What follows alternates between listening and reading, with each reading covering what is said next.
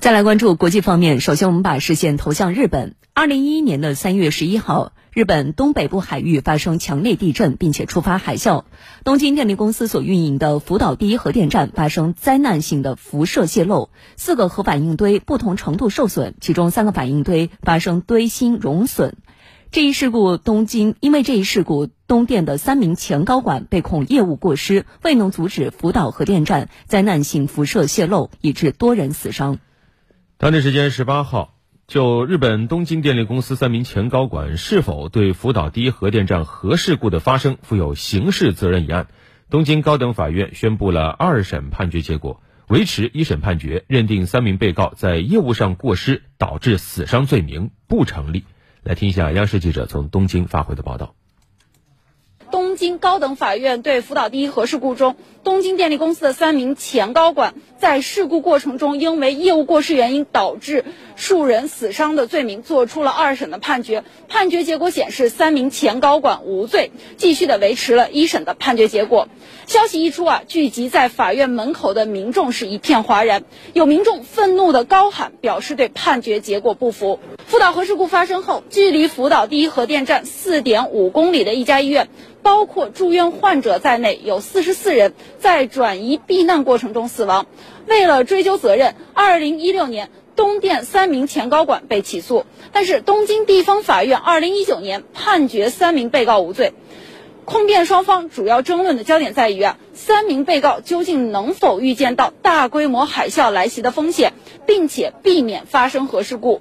控方认为啊，被告在事发前能够根据日本政府发布的地震预测评估，预见到海啸来袭的风险，却没有采取对策，从而引发了巨大的灾难。但是被告方却认为，地震预测评估的可信度不足以预见核事故风险。福岛核事故发生至今已经是过去了十二年的时间，除了赔偿的问题之外，核污染水排海。核污染土处理以及种种的赔偿等追责问题呢，依然是堆积如山。接下来各种问题的进展究竟如何呢？我们也会继续的保持关注。日本政府近日称，将在今年的春夏之际开始向海洋排放核污染水。由于缺乏论证，并且对海洋生态健康构成巨大的潜在威胁，这计划一直遭到国内的民间团体以及诸多国家和国际组织的反对。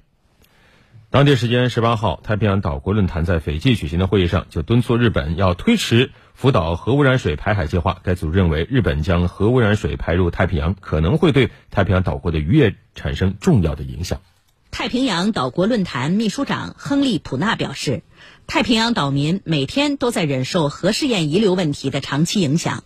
太平洋岛国坚信，在各方确认安全前，福岛核污染水不应排放。当天。美国伍兹霍尔海洋研究所科学家肯·比塞勒表示，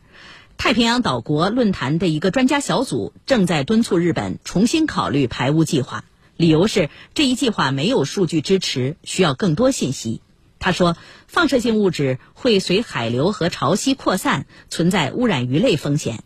太平洋岛国饱受核辐射污染恶果，对核污染问题高度敏感。根据公开资料显示，1946年至1958年，美国曾在马绍尔群岛进行67次核武器试验。1946年至1982年，美英等国还向太平洋、大西洋倾倒大量核废料。这些核试验核废料给太平洋岛国环境和居民健康造成持久负面影响。太平洋岛国论坛成立于一九七一年，是南太平洋国家政府间加强区域合作、协调对外政策的区域合作组织。其成员包括澳大利亚、新西兰、斐济、巴布亚新几内亚及瓦努阿图等。